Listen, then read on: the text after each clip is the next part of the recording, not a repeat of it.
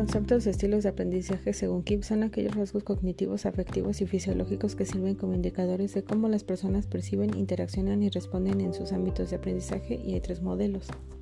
El primer modelo es el neurolingüístico de Bach, que son tres estilos. El primero es el visual, que tiene como característica que recuerdan algo en forma de imágenes, son organizados, ordenados, observadores, preocupados por su aspecto físico y les es fácil recordar lo que ven.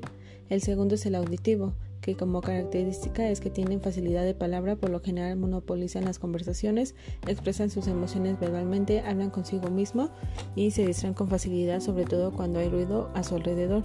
El tercero es el estilo de kinéstico que como característica tiene que perciben a través del tacto, gustan de las sensaciones más fuertes que generan adrenalina y aprenden mejor de forma cinemática. El segundo modelo es el de Cobb, tiene cuatro estilos. El convergente es el primero, que tiene como habilidad predominante en las áreas de la abstracción, conceptualización y experimentación activa. El segundo es el divergente, tiene habilidad predominante en las áreas de experiencia concreta y observación reflexiva. El tercero es el asimilador, tiene experiencia en abstracción, conceptualización, observación reflexiva, comprensión y creación de los modelos teóricos. El cuarto es el acomodador, es experto en experiencia concreta y experiencia activa. El tercero es el modelo de Felder y Sirman, son cinco dimensiones. El primero es sensitivo intuitivo. El sensitivo es información externa o sensitiva a la vista, oído y sensación física. El intuitivo es información interna o intuitiva a través de la memoria, ideas, lectura, entre otras. El segundo es el visual y verbal. En el visual, los formatos son mediante cuadros, diagramas gráficos y demostraciones.